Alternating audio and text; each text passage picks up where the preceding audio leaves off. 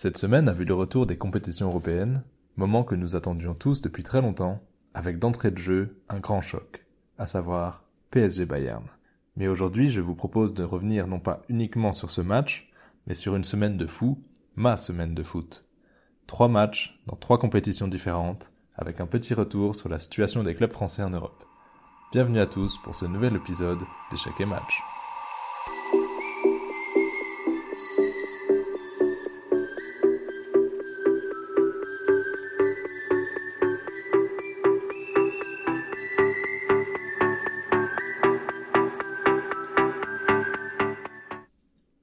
La semaine, quoi de mieux qu'un choc des titans avec un PSG Bayern à Paris? Pour l'anecdote, je l'ai vu dans un bar à Strasbourg Autant dire que la cause n'était pas acquise entièrement pour Paris, et le contexte pas idéal pour faire une analyse détaillée. Mais je tenais malgré tout à revenir sur cet événement.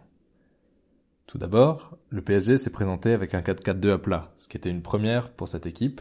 D'habitude, c'est plutôt un 4-4-2 losange qui est mis en place par Galtier. Alors il avait peut-être ici la volonté de résister à la pression bavaroise et maintenir le statu quo, au moins jusqu'à l'entrée en jeu de Bappé, voire au match retour mais c'est un plan qui reste fonctionnel quand on a des joueurs qui sont capables de prendre la profondeur. Or, avec KM7 sur le banc, il ne restait que Hakimi et surtout Nuno Mendes, mais ils étaient bridés par ce système et ne pouvaient vraiment monter. Même si les seuls moments très dangereux créés par Paris découlaient de percées de Nuno Mendes. À noter également la titularisation de Warren Zahir Emery, qui est devenu le plus jeune joueur titulaire en match de phase à élimination directe de Ligue des Champions à 16 ans et 343 jours. Alors je vous laisse euh, vous rappeler ce que vous faisiez à cet âge-là. En tout cas, lui, il est en train de dynamiser le jeu parisien et il était dans tous les temps forts sur le côté droit, même si son poste de formation est dans l'axe. Et du coup, sa sortie fait mal, on a l'impression de perdre au change avec l'entrée de Fabien Ruiz. À noter également la titularisation de Carlos Soler sur le côté gauche du milieu à 4. Alors, j'étais partisan de lui laisser le temps de s'adapter au club parisien, on sait que c'est un contexte difficile, mais là, force est de constater que c'est trop faible. Les passes ne sont pas assez appuyées, il n'y a pas assez d'audace offensive. Euh, franchement, j'avais l'impression que dès que la balle passait par lui lors d'une relance, bah, la relance était finie. Côté du Bayern, on avait un 3-4-2-1 avec des pistons qui étaient capables de mettre beaucoup de percussions, notamment Coman et Davies, après la sortie de Cancelo. Mais le PSG est resté très resserré dans l'axe, laissant les ailes libres pour le Bayern, euh, car il savait qu'aucun centre ne pouvait être euh, aisément repris. Alors la stratégie parisienne a payé au début, et ça m'a beaucoup rassuré, euh, parce que si beaucoup se sont plaints de voir le PSG jouer sans ambition comme cela, personnellement j'étais ravi de voir une défense solide, alors que c'est clairement le point faible, avec Marquinhos qui a perdu confiance, Sergio Ramos, toute légende est-il, qui a perdu ses jambes, et donc je, pense que le système de Galtier a permis de les mettre en valeur, car le, bloc très resserré et bas empêcher les Bavarois de prendre la profondeur et donc de prendre Ramos de vitesse. En deuxième période, Paris s'est montré plus enthousiaste et offensive, à tel point que le but du Bayern peut paraître contre le cours du jeu. Pour moi, non, au contraire, c'est la preuve que Paris restait solide car elle ne se découvrait pas. Dès que le PSG a laissé des espaces, le Bayern en a profité. Mais je dois dire que je ne m'attendais pas à ce que le PSG puisse monter autant en seconde période sans prendre de valise de but ça reste un Bayern moins impressionnant que les dernières années. Et alors l'entrée de, Bappé à la 57e a, a, dû vraiment effrayer les Bavarois, car à présent, Paris pouvait véritablement prendre la profondeur, et tout aurait pu basculer avec la tempête parisienne qui s'est déchaînée. Malheureusement, les deux buts du Kicks sont hors jeu. Mais à charge de revanche pour le match retour. Parce que pour la suite, je pense sincèrement que Paris n'a pas fait une si mauvaise opération. L'équipe était solide, contre toute attente, et le retour de Bappé va faire beaucoup de bien, Surtout qu'on sait qu'il ne se déplace jamais en Allemagne pour rien, il s'est toujours montré décisif. Et il suffit d'un seul but pour tout relancer. Alors allez Paris, la France te fait confiance dans la plus prestigieuse des compétitions. Mercredi soir, j'ai pu regarder Arsenal City, en première ligue. Alors l'enjeu était le titre, entre les deux premiers du championnat, comme on a pu l'étudier dans le premier épisode, tout en sachant qu'un match nul aurait profité aux deux équipes. Pourtant, vous le savez, ce match a fini à 3-1 pour Manchester City. Alors Arsenal s'est présenté avec un 4-3-3 classique, mais Jorginho remplace euh, Thomas Partey, blessé, au milieu. Mais on a la titularisation de Tomiyasu en latéral gauche, un choix qui s'est avéré regrettable a posteriori.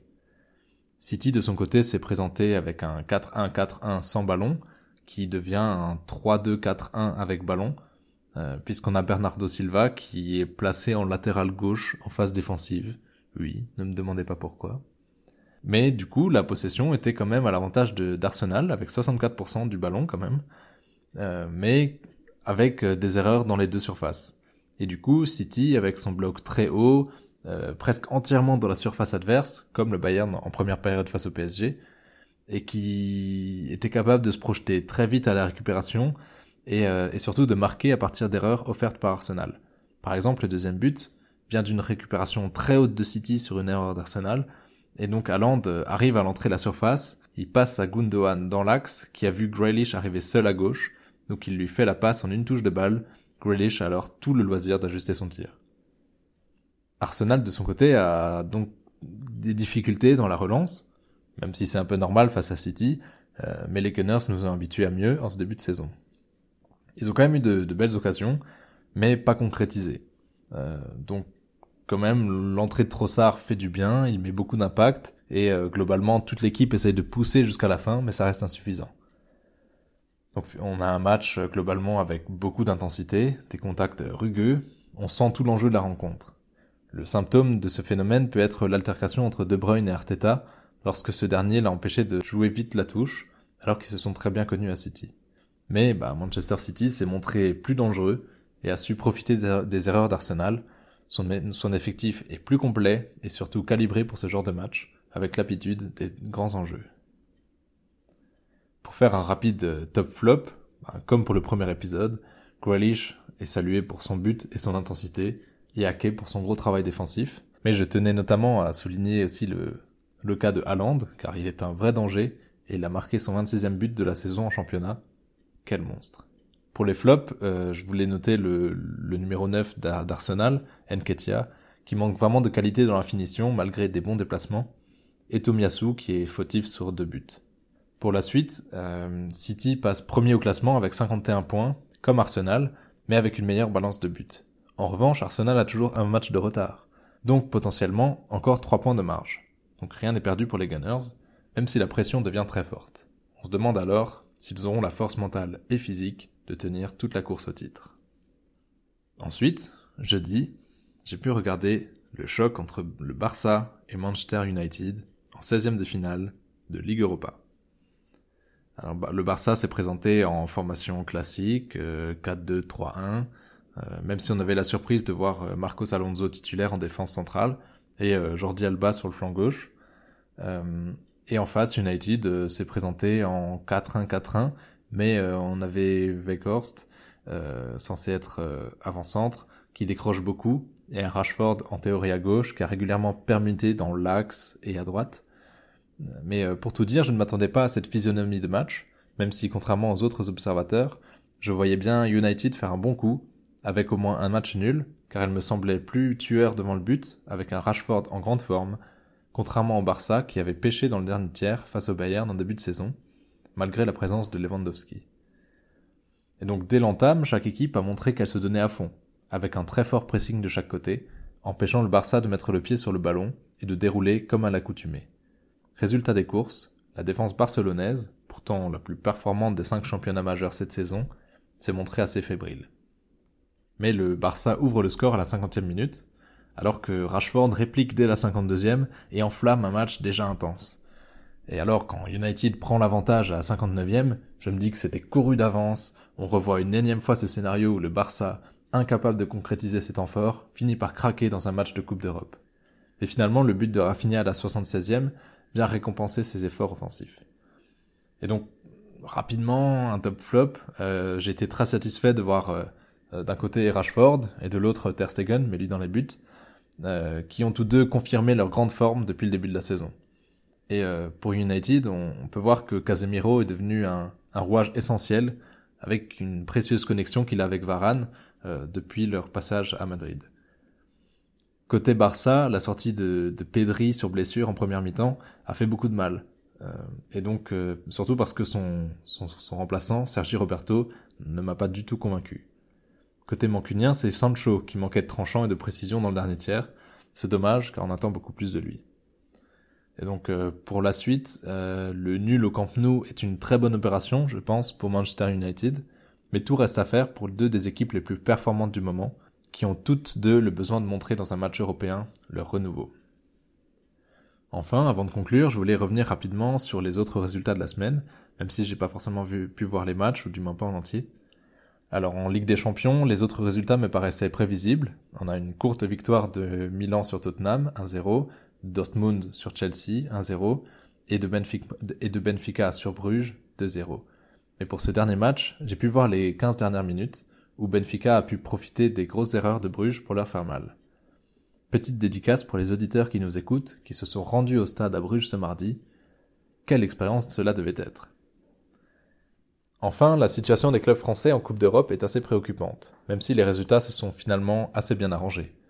Donc, comme on l'a dit, Paris perd, mais on peut rester confiant pour la qualif. Et Rennes perd également, mais a quand même su revenir 2-1 en deuxième période. Euh, donc tout peut encore se jouer à domicile contre le Shakhtar Donetsk. Et il faut surtout saluer les exploits de Monaco et de Nantes, euh, puisque Monaco ouvre le score à la 9 minute, mais prend, euh, mais prend deux buts en 9 minutes en seconde période. Alors je me dis que c'est bon, ils ont craqué. Et pourtant ils reviennent à égalité à la 74e et obtiennent même la victoire dans le temps additionnel grâce au vice-champion du monde Axel Disasi. Ils prennent ainsi une belle option à l'extérieur face à un Leverkusen qui est un gros morceau, et on suivra attentivement le retour à Louis II. Nantes, de son côté, a su arracher un nul à l'extérieur face à la Juve. Alors certes, ce n'est pas la plus grande Juve des, dernières années, mais elle revient quand même à un haut niveau depuis le début de la saison, malgré des déboires judiciaires qui leur, ont valu un retrait de 15 points en championnat. Alors sur papier, l'attaque italienne est de classe mondiale, avec Chiesa, Vlaovic et Di Maria. Toujours est-il que, ben, comme pour Rennes et Monaco, Nantes peut maintenant espérer créer l'exploit à domicile, poussé par son douzième homme. Merci à tous pour votre écoute, en espérant que ce nouveau format vous ait plu. On se retrouve la semaine prochaine pour de nouvelles analyses. D'ici là, prenez soin de vous et à très vite sur Échec et Match.